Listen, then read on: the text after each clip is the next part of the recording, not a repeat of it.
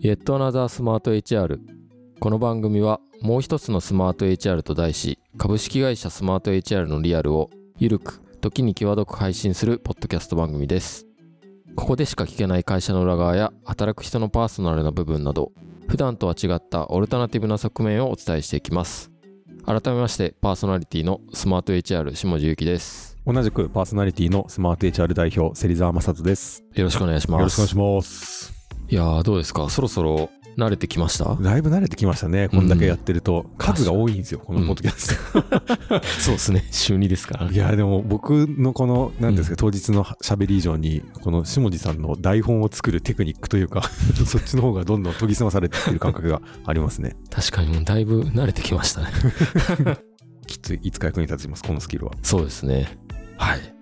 ではそろそろ本日のゲストに登場いただきましょうよろしくお願いしますはい、よろしくお願いします。しみょです、えー。私は人事統括本部で障害者雇用を担当しています。えー、先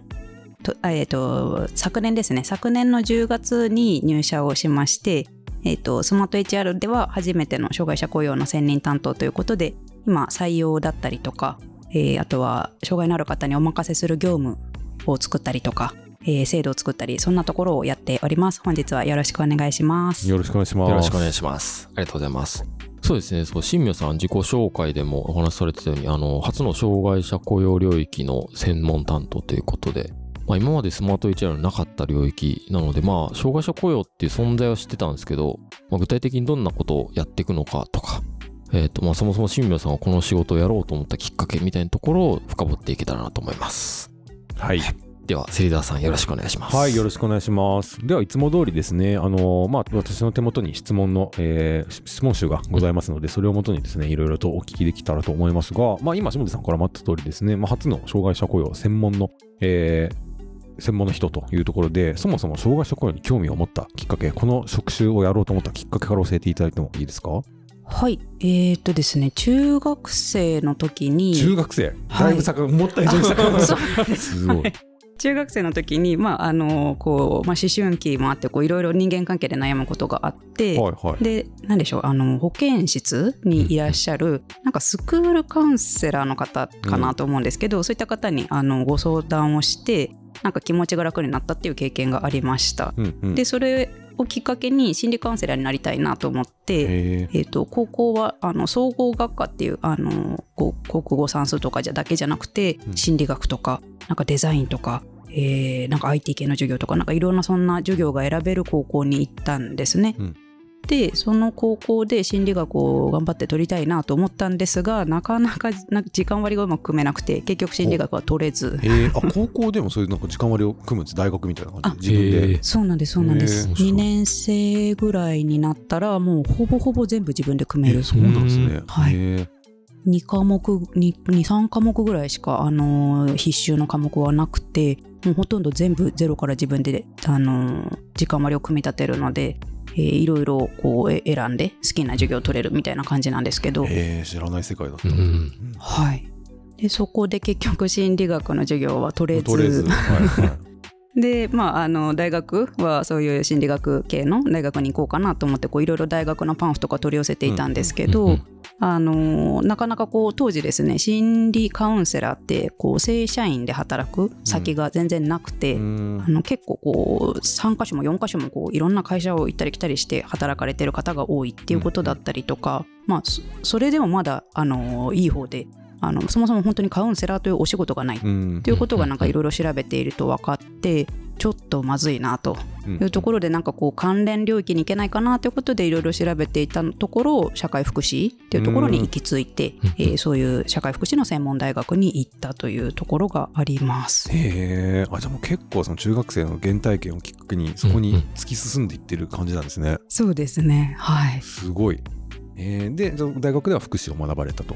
いうところですね。はい。うんうん、福祉の大学どんな内容だったんですか？大学はあの社会福祉士を全員あの目指しなさいというちょっと変わったあの大学でして、うんうん、あのそこでいろいろ幅広くなんでしょう、うん、介護の勉強だったり、えー、障害のある方が働くための勉強だったり、うん、あと法律とかいろんなお勉強をしてきました。うんなるほどですね。はい今手元の資料ですと、えっと、自己紹介の中にですね、まあ、そんな大学生の時代に無印良品でアルバイトをしており、まあ、そのアルバイト業務を通して働くって楽しいという感じ感じた感覚を得たというコメントがあるそうなんですがなんかこの体験っていうのも今なんかにつながってたりするんですか？そうですね。あの無印で大学1年生の時からかな無印でバイトをしてたんですけど、うん、あの結構なんでしょう。あのすごい先輩方ばっかりの店舗だったのでん。なんかこう学生アルバイト私一人だけでなかなか そうそれ以外の人は社員で。そうなんですすごい状況ですねなのでなんかこう私だけやっぱり全然仕事ができなくってなんかこうすごい足を引っ張ってしまっているとかなんか迷惑をかけているみたいなこう苦しみながらバイトをしていたんですね。うんうんでただなんか辞める勇気もなくて結局なんか悶々としながらこう 半年ぐらい続けてですね。もうその間本当になんか毎日泣いてるぐらい。えー、だいぶ辛い。半年間でしたねそれは。うん。ただなんかななんでしょうね。ななんであんなに無理して続けたのか 今となってはわからないんですが。うん、まあそんな感じで半年ぐらい働いていたらなんとなくなんかこうふっとこうあちょっと仕事できるようになったかなみたいな感覚があったんですよね。でなんかその頃ちょうど大学で、えーと、障害福祉のこうゼミみたいのがあって、うん、そこであの日本理化学工業っていう、チョークを作っている会社がチョーク？はい川崎にあるんですけどその会社ってほとんどのあの社員の方が障害のある方なんですね。でその理化学工業の、えー、社社長がおっしゃってた言葉でえっ、ー、とですね人間の究極の幸せは4つあると。うん、で1つ目が人に愛されること、うん、2つ目が人に褒められること、うん、で3つ目が人の役に立つこと、うん、4つ目が人から必要とされること、うん。うん、これが人間の究極の幸せだっていうふうにおっしゃっているみたいなんですけどたまたまそういうビデオを見てですね、うん、なんかこうなんでしょう。あななので障害のある方が働くってことはあのこの4つを満たせることだからすごく大事なことだよねみたいなそんな話をこの日本理化学工業の社長がされてるんですけど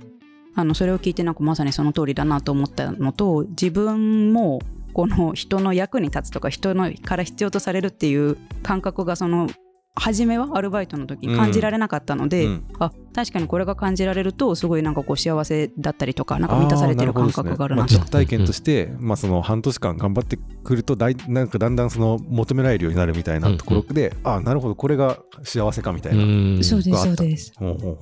それであの障害のある方でやっぱりこう障害があるっていうことだけで働けなかったりとかする、まあ、実態があったのであの障害のある方障害の有無にかかわらず、えー、働ける社会っていうのを作りたいなということで、この仕事に就いたというところがあります。じゃあその辛かった無印の半年間も糧になっているわけなんですね。いやめちゃめちゃなってますね。すごい。はい。いるもんですね。はい。まあそんな体験をして大学を卒業されますと。で、えっ、ー、と、まあうちのスマート HR 社に入るまで何社かご経験されているというところなんですけど、1社目はどんな感じの会社だったんですか？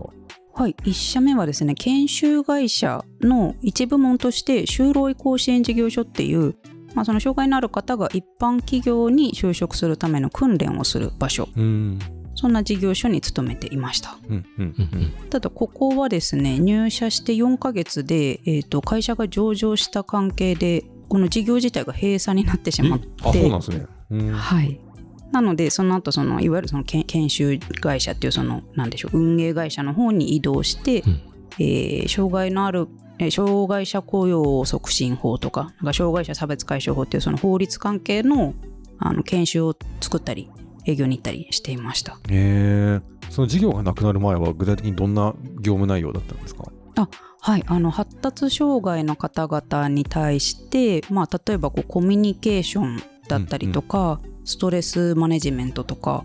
えーまあ、あと就職活動ですね。そんなところのこうサポート、うん、あの講義みたいのをしたりとか、えー、サポートをするようなところでした。うん、それ新明さんが自分で直々にやるんですか？あそれもそうですね。ありますし、あのいろあの他にも何人も職員がいたので、みんなで分担してという感じですね、なんか思い出深いエピソードみたいなのってありますか？その時代の。あ一つあってですね。私、まあ、新卒23とか4とかであの、そこにいてえっ、ー、とこう通われている利用者の方発達障害の方は、まあ、30代とか40代の方がほとんどだったんですね。はい。うん。でそうすると、あのーその方からですね、えっとななんか自分はこんなこうもういい年なのにこんな新卒の子に頼らないといけない自分が情けないって言われたことがあってですね。へでまあ、それはあの全然私を傷つけようと思って言ってるわけじゃないのは十分理解はしていたんですけど結構へこみましたね。いやーへこみますようね。ん え、そのなんか後日談みたいなのはあるんですか？ただへこんだって感じですか？はい、そこはただへこんだんですが、はいまあ、ただ上司からやっぱりこういうあのなんでしょうあの割と若い時はそういうやりづらさがある仕事だとだからうん20年ぐらいは我慢しろって言われました。なるほどですね。半年我慢してたと思ったら、今度は20年我慢しないといけないと。ねえなるほど、なるほど。で、その会社を経て、えー次、また、え2社目というところなんですけど、2社目はどんな会社だったんですか？はい、えー、と特例子会社という、まあ、一般企業で、えー従業員の希望人数、えー従業員数が多いとですねあの障害のある方をそれだけこう雇用していくのも大変だとうん。いうところで、えー、と障害者雇用の専門の会社を作って、えー障害のある方が働きやすい環境を作るとそんなこう障害者雇用専門の特例子会社っていうところにいました。うーん。そこではどんなことをやられてたんですか？は、えー、と主に知的障害の方とですね、えー、と電気メーターのリユースっていうお仕事をしていてですね、電気メーターのリユース。はい、皆さんのこうお家についてるあのメーターってスマートメーターっていう,、こうはいはい。前はこうなんでしょう。くるくる回るようなもの、円盤みたいなものがうん入ってたと思うんですけど、今多分デジタルのこうなんか表示されるようなものがあのつい円盤ってて今ないんですか？えーそうなんです、えーもう多そうなん分 結構前にもうなくなってるんあれそうですけどなんですね。へえ。はい、あのいあの新しいやつをスマートメーターって言うんですけど、うんこのスマートメーターのリユースっていうことで何でしょうあの拭いたり、うんえー汚れを取ったりなんか中の虫を取ったりそんな仕事をしてましたお仕。事があるんですね。え、それは、い なんか妙な深掘りになるかもしれない。いろんなおお家に行って、うんその掃除するんですか？回収してみたいな感じですか？あのあそうですね。リユースだからあれか、か回収してきれいにしてまたどっかにみたいな感じですか？あーそうですそうです。あのお家にこうついてるメーターがですね基本的には10年間の使用期限があるんですけど、はいはいはい。その間に、うん。まあ、何らかの理由で早く取り外されちゃうことがあるんですよね。うん。例えば道路の拡張工事とか、はいはいはい。あと工事現場にもメーターって必要なので工事現場なんてこう工事終わったらメーター取り外しちゃうのなるほど。ねでプレハブにつくっついてるみたいな。そうですそうですでそういうのをそういう早く戻ってきちゃったメーターってまだ使えるので、うんまあ綺麗にして、えー使えるってことの確認をしたらまたいろんな家に作けるとへえ。あ、そんなお仕事があるとは。そうなんですね。うん電気メーター気にしたことがなかったですね。確かにいやなんか円盤が回ってるかどうかを見て、なんか ここに人があなんかありますねちゃんと生活してんのかみたいなね、見るとか、なんかね、今じゃあわかんないですね、円盤がないから。あ確かにでもスマートメーターでもそれはチェックのしようがあるので、あそうなんですねはい、そこは同じなんですね家帰ったら自分家のやつ見てるから。確かにぜひぜひへえ。なので多分皆さんのお家についてる電気メーターはほとんど私がもしかして触ったやつかもしれないですね。そうですよね。まあいろんなストーリーがあるわけですよね。そのリユースされていて、新品じゃない可能性までね、あるし。はい、え、どんぐらい、これもなんかここ深掘るとこなのかな？どんぐらいの数がああのリユースするんですか、あれって？いやもう本当に何万台何十万台という感じですね。そうなんすね。はい知らなかった。全然知らない世界だほうほうほうほう。じゃあそんな電気メーターを磨き上げる仕事をしつつ、またそこから次の会社に行かれるという感じですか？